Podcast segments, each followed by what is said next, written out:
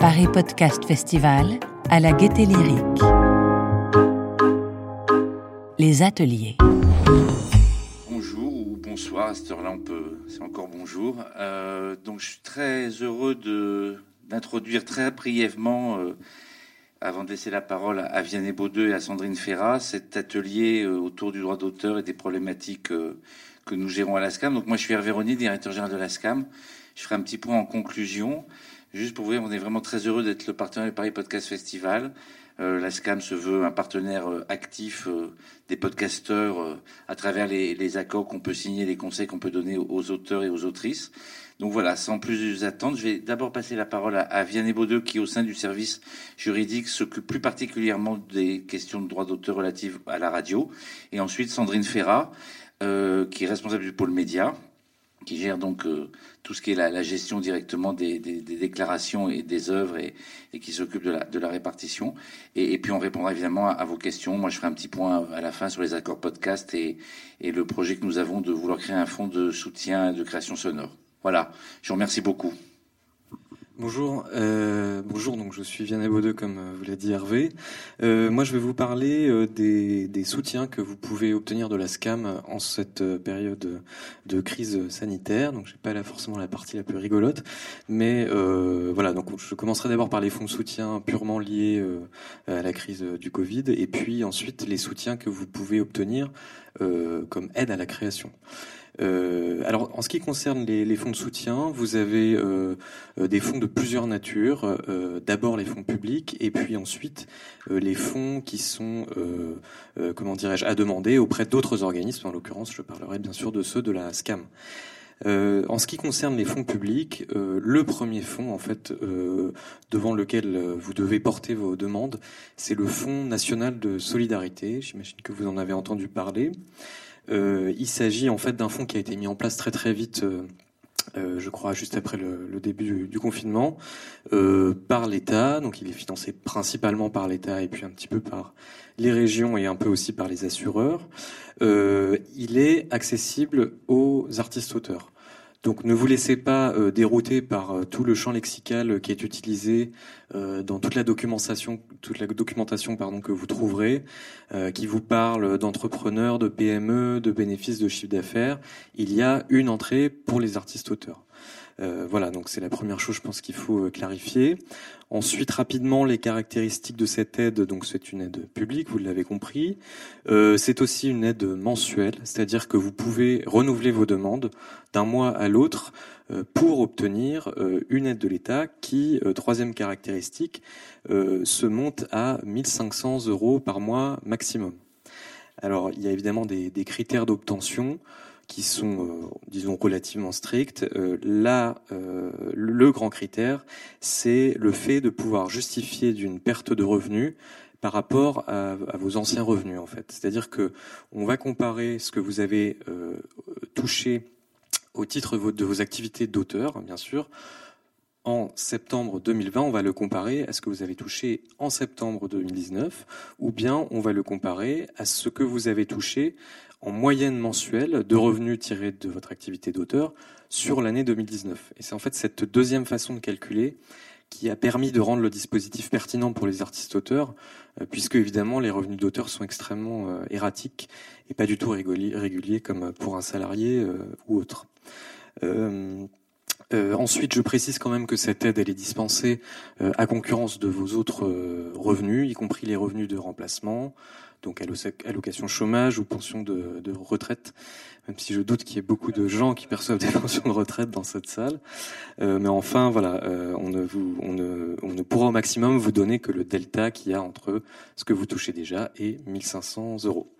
Euh, voilà, alors en fait, le réflexe que vous devez avoir, euh, et ça, ça vaudra pour tous les, fonds, c'est que même pour ce fonds national, qui est un fonds de l'État, rendez-vous sur le site euh, de la SCAM. Franchement, il y a tout, euh, à la fois sur les fonds qui sont ceux de la SCAM et ceux qui ne sont pas les nôtres. Vous avez une notice explicative particulière sur ce fonds national. Avec l'accès au formulaire artiste-auteur, et vous avez même maintenant un tutoriel vidéo avec euh, notre euh, notre directrice des affaires sociales euh, Pascal Fabre qui vous explique comment tout remplir.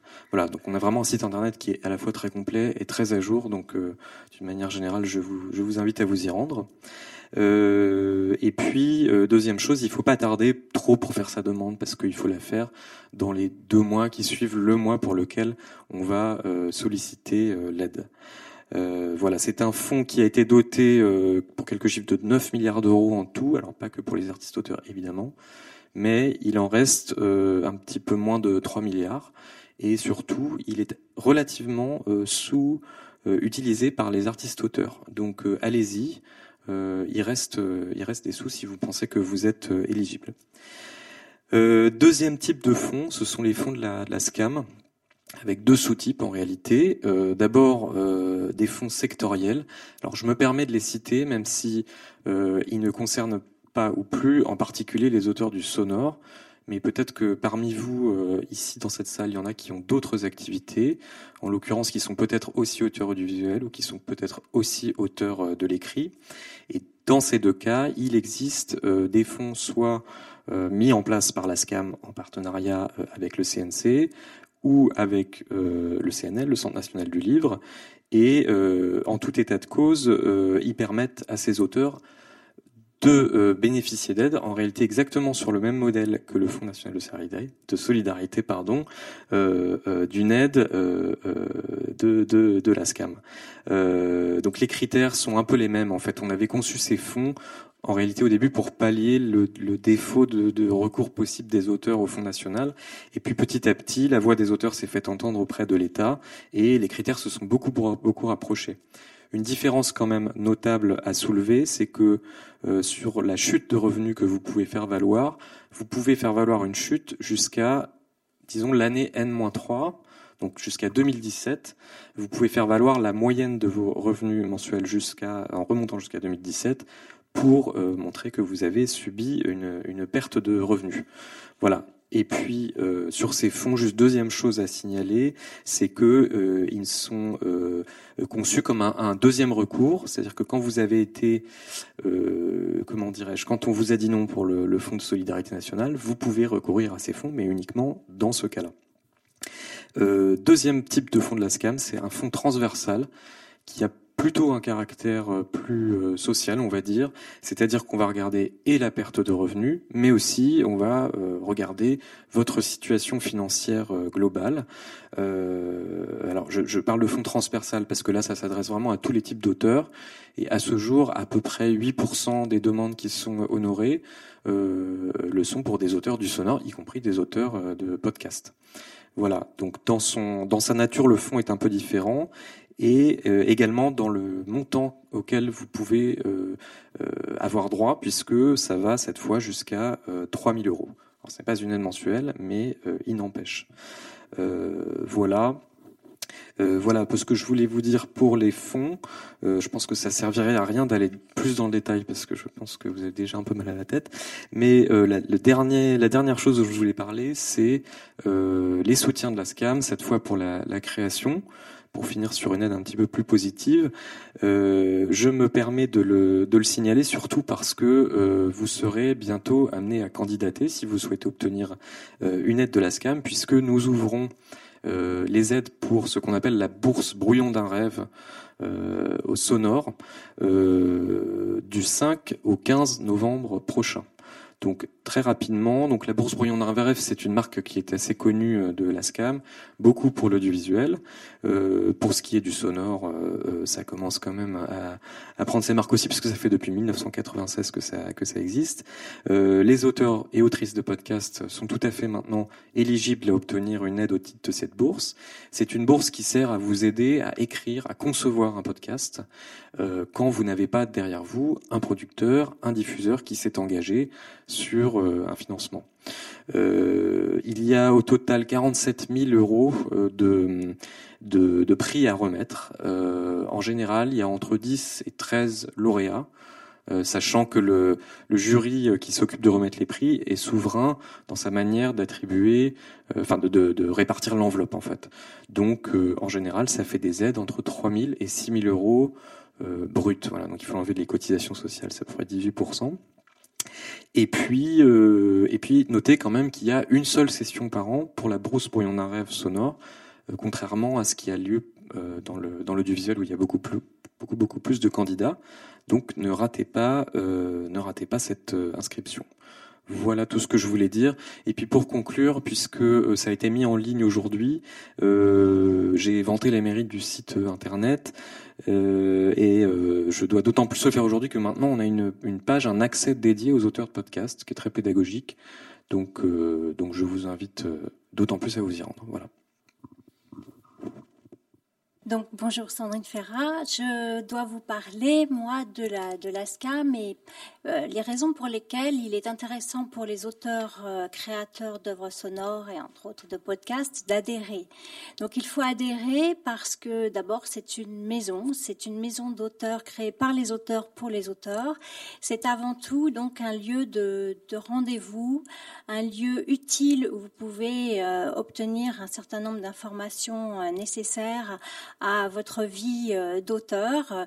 Et euh, d'ailleurs, Vianney vient de vous donner un certain nombre de bonnes raisons déjà de, venir euh, dans ce lieu et, d'y adhérer.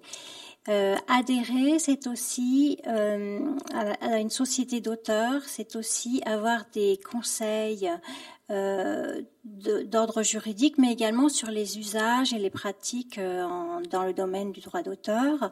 Et vous pouvez euh, contacter tous nos, nos, services. Un des premiers points d'entrée, c'est le pôle relations auteurs, là qui pourra vous répondre sur toutes les questions d'adhésion et d'ordre général sur les, les déclarations. Euh, vous pourrez également euh, obtenir de la part du service juridique des conseils, euh, comme je vous le disais, sur des contrats, sur les pratiques juridiques. C'est aussi des renseignements sur le suivi de vos droits, notamment au pôle, au pôle média ou à la direction de la répartition. Euh, tous vos interlocuteurs euh, qui pourraient, euh, qui vous suivent depuis l'enregistrement de votre œuvre à la SCAM jusqu'au paiement des droits sont vraiment accessibles et vous avez tous les, les, noms des personnes sur le site de la SCAM et tous les contacts sont listés. Les autres services euh, importants qui vont vous intéresser aujourd'hui, c'est euh, celui du pôle relations auteurs, bien sûr, et du pôle auteur pardon, le pôle radio euh, en particulier pour les podcasts euh, natifs, mais aussi les podcasts qui sont euh, des replays des, des radios. la direction des droits audiovisuels, audiovisuels au sens large, sous l'autorité de Stéphane Cochet, peut être à votre écoute pour les déclarations d'œuvres de podcasts, ainsi que la Divienne, notre site euh, est ouvert et adapté. De plus en plus, nous avons adapté la déclaration des œuvres en ligne avec un vocabulaire, une terminologie qui était passée de radio et en fait, le répertoire sonore depuis longtemps euh, comporte la radio, mais aussi des œuvres sonores. Aujourd'hui, le podcast. Il y avait avant les œuvres phonographiques qui sont bien sûr aujourd'hui euh, moins importantes. Euh, le podcast prend le relais et vous avez une interlocutrice euh, qui sera incollable sur la question en la personne de Cathy Ahmad qui euh, est dans la salle ici, je crois là-bas, voilà, qui donc est chargée de recueillir toutes les déclarations des auteurs de podcasts. Donc je pense qu'elle pourra, vous pourrez parler avec elle à la fin de cet atelier. mais quelles œuvres sont gérées à la SCAM? On a bien compris qu'il s'agissait d'œuvres sonores, entre autres. Euh, nous avons, euh, d'ailleurs, la, c'est une société de 46 000 auteurs, dont environ 7 000 d'auteurs d'œuvres sonores, radio, podcast y compris. Euh, le répertoire de la SCAM, c'est bien sûr le documentaire. On a eu des tables rondes sur la création du documentaire, mais c'est bien au-delà du documentaire. Il s'agit euh, d'accueillir euh, dans nos, notre répertoire toute forme de création sonore, toute forme d'écriture, y compris des reportages, des entretiens, toutes les, les récits euh, écrits, euh, des, des, narrations personnelles, avec le, le, podcast, donc les, les contraintes des grilles de programmes traditionnels que l'on peut trouver sur les, les radios euh, tombent ce qui permet une grande liberté d'écriture et de création. Euh, nous avons vu, euh, entendu plutôt, je devrais dire, euh, apparaître de plus en plus de, de nombre de récits personnels très écrits, très littéraires. Donc, si vous écrivez des œuvres littéraires, vous pouvez aussi les déclarer à la SCAM, puisque la SCAM représente également le, le répertoire littéraire. par exemple, si vous écrivez une nouvelle, qui est diffusée, exploitée euh, sur un podcast, vous pouvez la déclarer chez nous.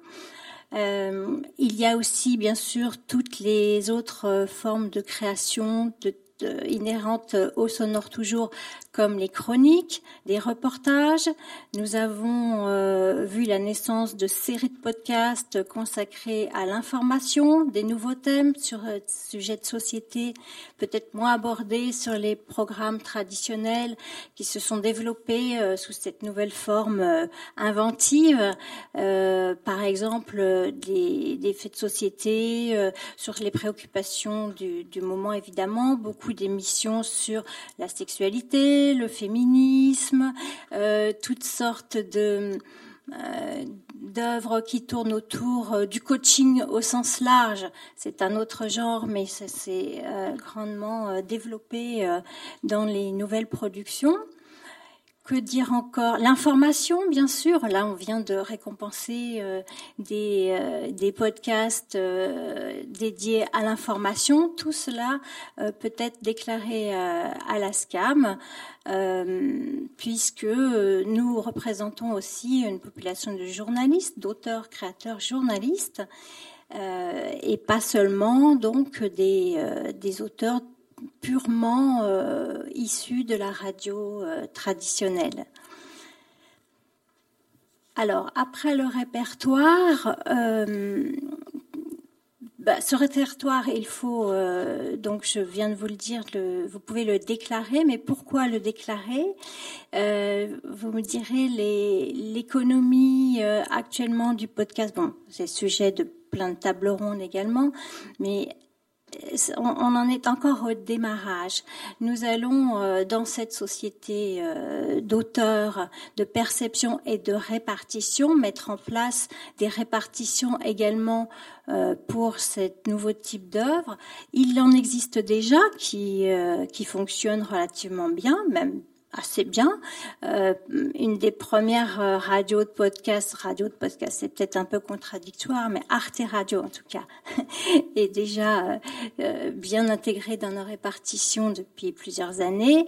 ce qui fonctionne également aujourd'hui, ce sont toutes les répartitions liées au podcast dit de replay, de replay de, de Radio France, puisque notre accord global avec Radio France, Global Média avec Radio France est prévu également pour rémunérer ce type de création et d'exploitation. Euh, les futures plateformes, enfin les plateformes de podcast qui existent aujourd'hui, avec lesquelles nous sommes en contact, et Véronique vous en dira bien plus que moi tout à l'heure, euh, vont également générer chez nous des réflexions de mise en œuvre de, de travaux de répartition euh, pour être raisonnable, euh, on pourrait vous annoncer peut-être une échéance 2021 pour les premières répartitions.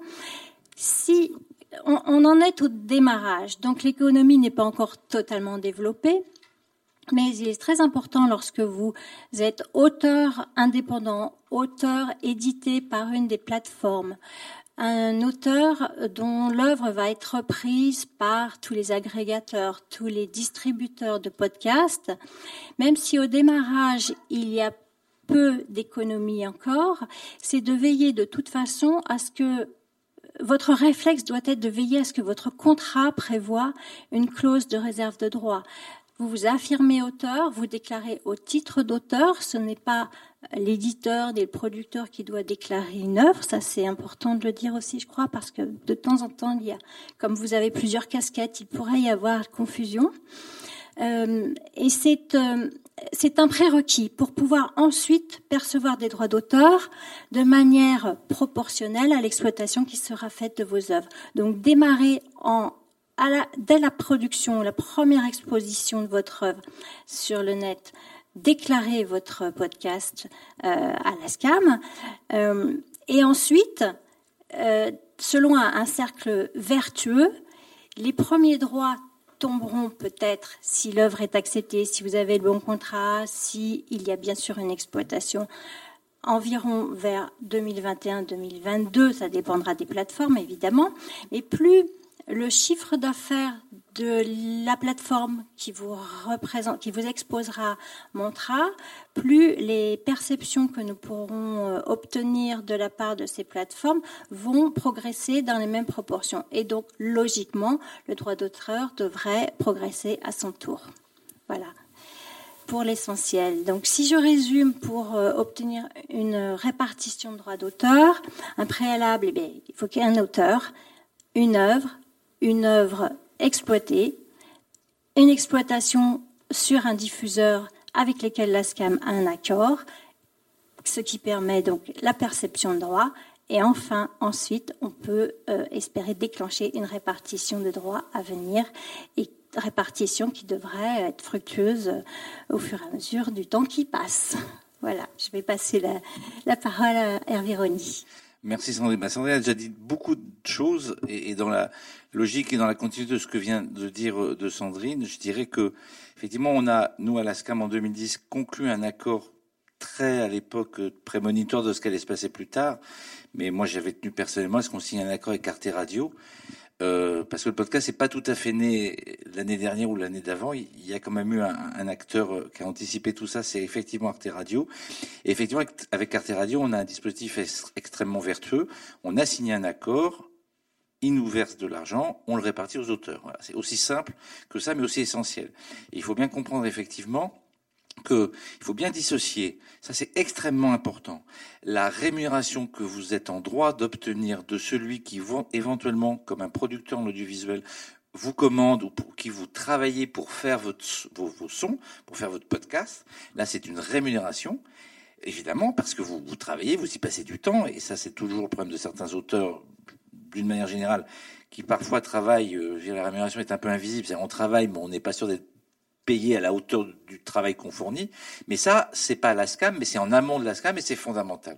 Mais une fois que vous avez été rémunéré pour, entre guillemets, fabriquer votre podcast, le mot est pas très joli, mais enfin, on se comprend pour le réaliser, Qu'est-ce qui se passe? Bah Après, on revient toujours. C'est ça qui est formidable avec euh, Beaumarchais, c'est que ce qui était vrai avant la Révolution française le demeure vrai. C'est-à-dire que Beaumarchais avait compris que c'était pas juste qu'il ne, touche pas d'argent quand il rentrait dans une salle de théâtre, qu'il voyait que la salle de théâtre faisait des sous et que lui n'en avait pas, parce qu'on lui avait acheté son manuscrit ou sa pièce de théâtre une fois pour toutes. Eh bien là, c'est la même chose. Ce qu'on négocie, c'est bien le fait que l'œuvre, tant qu'elle est diffusée, tant qu'elle est accessible au public, il est légitime, c'est le dispositif français du droit d'auteur, que l'auteur touche un revenu sur les recettes issues de l'exploitation de l'œuvre.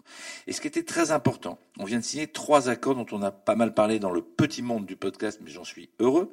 On a signé un accord avec Binge, un accord avec Bababam et un accord avec Louis Média, et on va continuer à en signer. Il y a une vraie dynamique qui s'est qui s'est euh, créée. J'en suis très heureux dans le cadre du répertoire qu'on représente. Et effectivement, c'est assez simple. L'accord, c'est un pourcentage sur un chiffre d'affaires. Alors là, on tient compte évidemment de, de, la montée en puissance d'acteurs qui ne sont loin d'avoir euh, euh, effectivement soit atteint leur point mort, soit même dégagé des bénéfices. Et, et c'est pas la même chose de parler de Binge ou de Louis Média, c'est pas la même économie, euh, etc. Mais peu importe, on accompagne donc les, les, les, opérateurs, de manière à ce que, et c'est exactement ce que vous expliquez Sandrine, à un moment donné, plus la plateforme va gagner de l'argent, plus on va recevoir de l'argent pour vous, les pour vous répartir les sommes.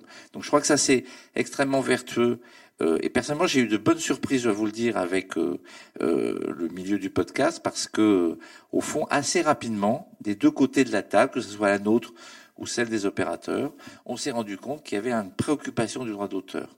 Et donc, c'est fondamental. Et c'est vrai que déclarer vos œuvres, même s'il n'y a pas d'accord encore à la SCAM, faites-le. Déclarez vos œuvres, même si aujourd'hui vous n'êtes ni sur Binge, ni sur Bababam, ni avec Louis Média. Parce que le jour où on négocie avec toutes les plateformes, à un moment donné, votre œuvre, elle sera exploitée. Donc ça, c'est quelque chose aussi qu'on a eu tendance pendant longtemps à un petit peu négliger. Adhérer, et en plus, alors ce que n'a pas dit euh, Sandrine, je le dis, je, fais de la retape, c'est gratuit. Hein. Non, mais l'adhésion à la SCAM est gratuite. S'il y a des gens qui croient qu'il faut payer 15 euros, 50 euros, enfin qu'il faut... Euh, non, non, vous faites pas de chèque. Hein. C'est nous qui vous en faisons. Voilà. Alors après, il y a des retenues statutaires, parce qu'il faut que la SCAM puisse vivre, évidemment, et gérer ses, gérer ses activités. Et voilà, bien sûr. Mais, mais en tout cas, ça ne coûte pas d'argent dès le départ, c'est gratuit. Donc franchement, il n'y a aucune raison de pas déclarer d'œuvre. Voilà. Et ça, c'est vraiment important. Et, et dites-le, et dans le milieu, que le bouche à oreille fonctionne très bien. Alors, ça peut être vrai pour euh, les autres sociétés d'auteurs en fonction de vos répertoires. Mais vraiment, ça, c'est quelque chose qui, parce que vous créez une dynamique. Et en plus, quand vous adhérez à la SCAM, même s'il n'y a pas d'accord, on est d'autant plus représentatif quand on va négocier avec des plateformes, puisqu'on représente des auteurs qui sont déjà chez nous. Ça, c'est aussi un élément extrêmement important. Donc adhérer en masse, encore une fois, ça ne coûte rien. Donc ça, c'est les trois accords qu'on a signés, on va en signer d'autres.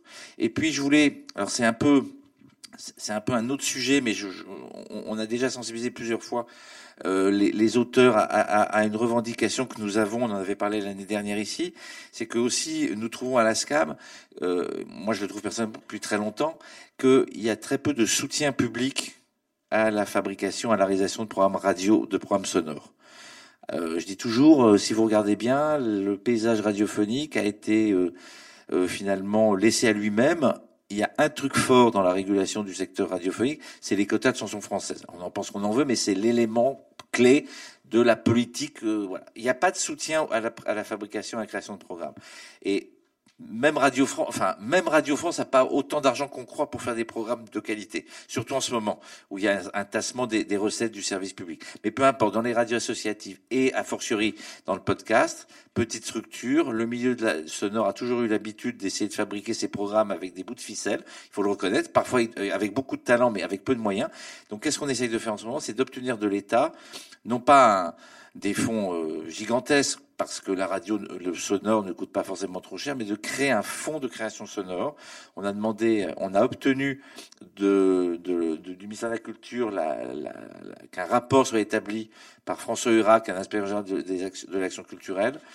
On doit, j'espère, sortir de ce rapport une proposition pour qu'un fonds de création sonore puisse exister au bénéfice du podcast, mais pas que, de manière à ce que l'ensemble le, le, le, du secteur euh, puisse bénéficier, comme l'audiovisuel, il n'y a pas de raison, hein, il n'y a pas de raison, de, de soutien fort. Alors, il ne s'agit pas de créer demain matin le CNC de la radio, c'est pas les mêmes économies, pas les mêmes échelles. Puis si on demande un CNC de la radio, on fait peur au pouvoir public qui en ce moment se demande de, comment ils vont pouvoir boucler euh, l'ensemble des budgets. Et en plus, il y a la crise, donc tout ça est compliqué. Mais là, je raisonne hors Covid, hors crise.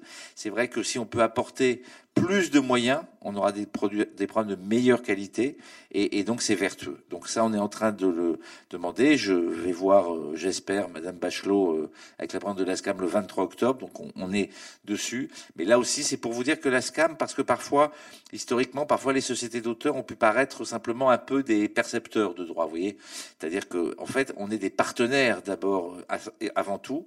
Il y a voilà, et, et je pense que cette cette volonté de s'associer au travail des podcasteurs, c'est évidemment vous verser des droits, mais c'est aussi avec les plateformes, avec les opérateurs, être de véritables partenaires pour développer le, le, la création dans, dans, ce domaine. Voilà. Je, je... Maintenant, euh, il est déjà euh... ouais moins le quart et on va répondre sûrement à des questions que vous voulez poser. C'est tout à fait naturel.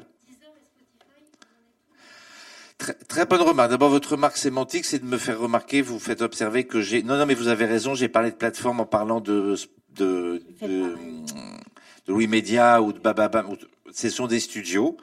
Alors parfois certains ont plusieurs activités, mais en tout cas, je suis d'accord avec vous, les plateformes, et vous évoquez Deezer ou d'autres, on a entamé des discussions. Ça va pas être facile, mais en tout cas, tout le monde va enfin, tout le monde est concerné. On parlait tout à l'heure de quelqu'un qui est pas là aujourd'hui, qui est Stéphane Cochet, le directeur des droits audiovisuels, qui a la charge des négociations. Bien sûr, notre programme de négociation concerne aussi, aussi et beaucoup ces, ces plateformes. Donc, euh, de toute façon, tout le monde devra euh, rémunérer les auteurs et, et eux les premiers aussi. Donc, c'est bien dans notre feuille de route. Voilà, c'est très clair. Oui. J'ai oublié de dire une chose, excusez-moi, tout à l'heure. Un, un, podcast peut être repris par une radio traditionnelle. Là, nous pouvons intervenir et elle peut être, il peut être repris également par YouTube. Il y en a de plus en plus sur YouTube. Et là, nous pouvons intervenir également. Alors à ce stade, je vais être avec vous, je ne crois pas qu'on ait entamé de discussion ou de pré avec SoundCloud. Alors qui est je vais peut-être dire une énormité, mais qui euh, est très largement dominée par plutôt du, la musique. Mais je dis, ah, voilà. Et donc, c'est plutôt du côté de la SACEM que je pense que le sujet est important. Je ne crois pas que nous, notre répertoire, puisse être euh, vraiment concerné par SoundCloud. Mais enfin, on, on peut vérifier, hein, tout est vérifiable. En tout cas, sur le, sur le principe, je vais vous dire, euh, de toute façon, selon les sociétés d'auteurs et répertoire, oui, il doit y avoir des discussions et des accords. Je pense, voilà, je vous en prie. Je vais vous répondre. Le, le, pour faire la part entre producteur, diffuseur, auteur. Parfois, vous avez des, alors vous avez des opérateurs qui sont producteurs et qui diffusent. Vous en avez qui sont coproducteurs. Ce qui est vrai, ce qui est intéressant dans le podcast, c'est qu'on commence à voir émerger quelque chose qui existait ni dans les radios associatives, ni dans la radio publique, qui est la, la fonction, le métier de producteur de podcast. Je produis de la même manière qu'un producteur du gel va produire une série télé ou un documentaire. Donc nous, nous, nous, nous percevons des droits auprès de celui qui exploite l'œuvre et nous ne versons de droits qu'aux auteurs. C'est-à-dire que les producteurs, nous ne les représentons pas. Nous ne sommes pas une société mixte. Hein. On pourrait, enfin, il y a des pays où il y a des sociétés mixtes producteurs-auteurs, c'est pas le cas. Donc nous, notre notre principe, c'est d'aller percevoir des droits auprès de ceux qui vont exploiter l'œuvre, qui vont la, produire et l'exploiter, et, de les verser exclusivement aux auteurs. Donc les auteurs, c'est bien celui qui réalise, qui il faut un contrat d'auteur ou en tout cas l'équivalent. Là, aussi, je pense qu'on on avance aussi en marchant. Et là, je passe sous le contrôle de, de, Vianney ou, du service juridique de, l'ASCAM. On avance en marchant. Le podcast, ce qui est intéressant en ce moment, c'est qu'il est en train de se construire un paysage euh, assez riche d'intervenants multiples qui peuvent avoir des métiers distincts, voire euh, une espèce de concentration verticale entre la production et la diffusion. Mais en tout cas, nous, c'est clair que ce que nous mettons en avant, notre rôle, c'est de percevoir auprès de celui qui exploite l'œuvre. Et après, nous ne versons de droit qu'aux auteurs.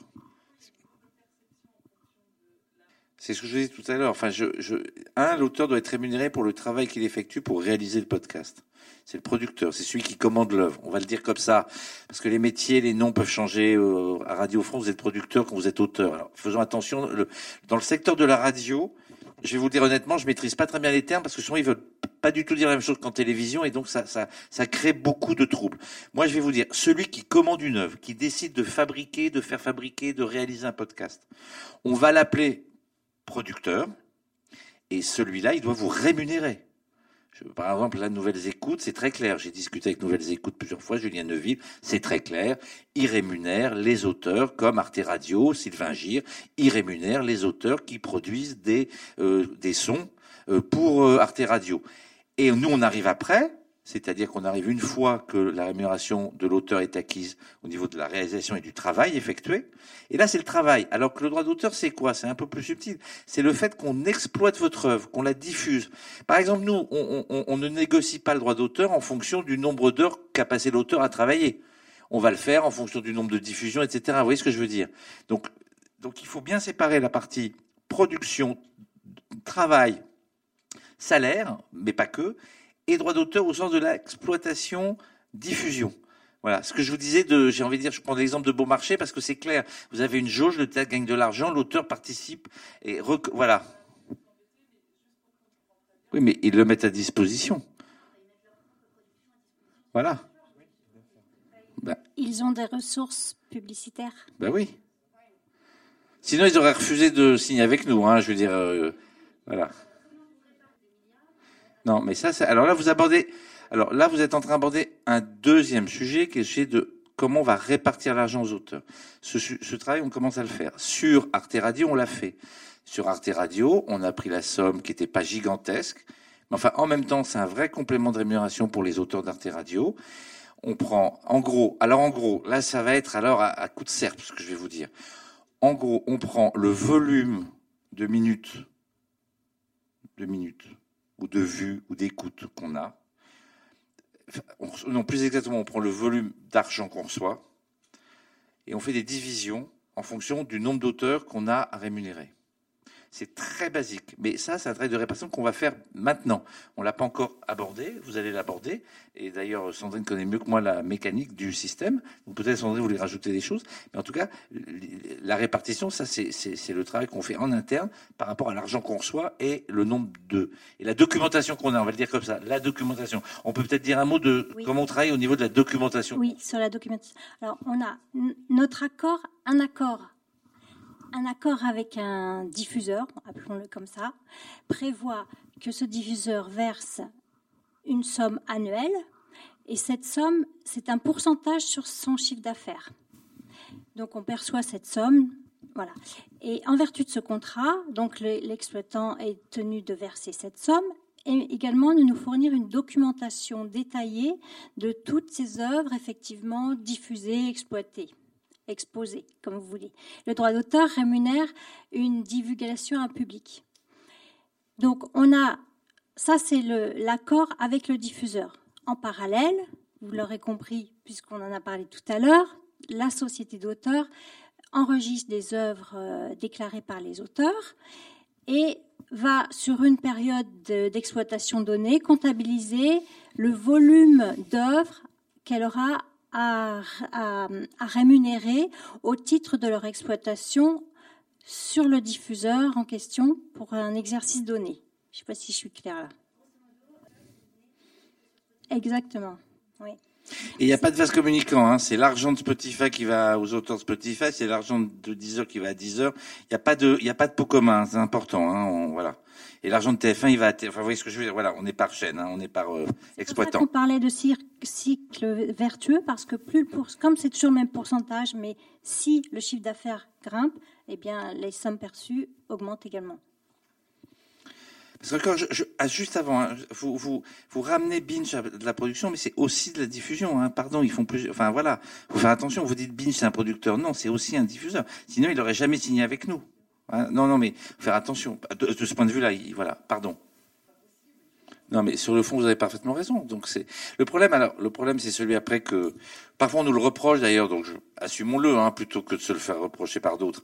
On met du temps à négocier nos accords. C'est compliqué aujourd'hui. Le, podcast a explosé en l'espace de deux, trois ans. Tant mieux, c'est formidable mais on n'a pas le temps de. Je vais être très honnête avec vous, on n'a pas le temps de tout, tout, négocier en même temps. Donc 10 heures, ben, pour l'instant, on court après. Donc oui, c'est délicat. Donc euh, effectivement, la, la, la, réponse formelle, mais qui ne va pas satisfaire beaucoup d'auteurs, c'est de dire vous refusez. Vous avez le droit de refuser. Donc normalement, vous refusez.